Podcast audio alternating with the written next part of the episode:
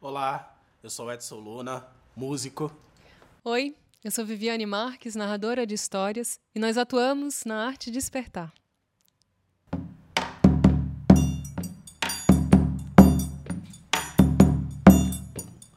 Hoje chove amanhã serena, passa a noite toda na pisada da morena. Hoje chove amanhã serena, passa a noite toda na pisada da morena. As estrelas no céu correm, corre todas as estrelinhas, assim como teus segredos corre da boca pra minha. Hoje chove amanhã serena, passa a noite toda na pisada da morena.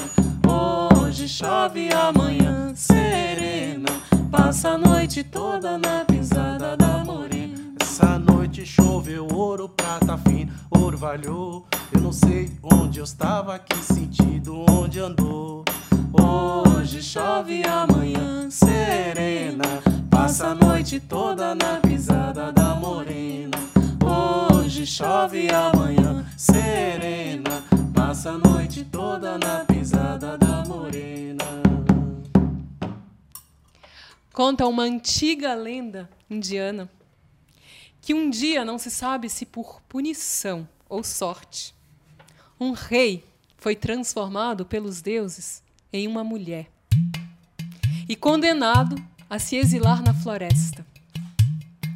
O rei, mulher, na floresta vagando, conheceu certo dia um jovem lenhador. E os dois logo foram tomados pelo sentimento do amor. Uniram-se, moraram juntos e até tiveram filhos. Depois de alguns anos, passado o tempo da transformação, o rei mulher voltou novamente a ser um homem. O lenhador pasmo ao ver que a sua mulher havia se transformado no seu rei.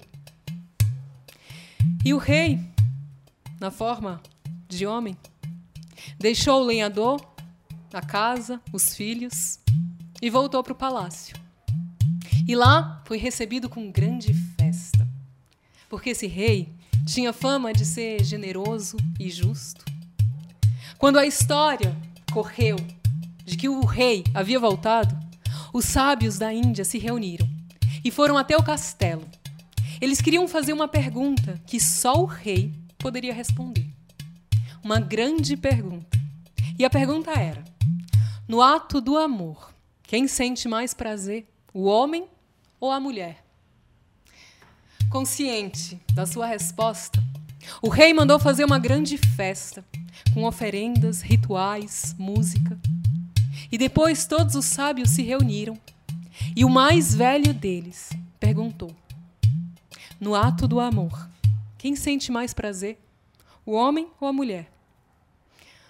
O rei respirou fundo e disse: No ato do amor, certamente, quem sente o prazer mais intenso é a mulher. E até os deuses a invejam.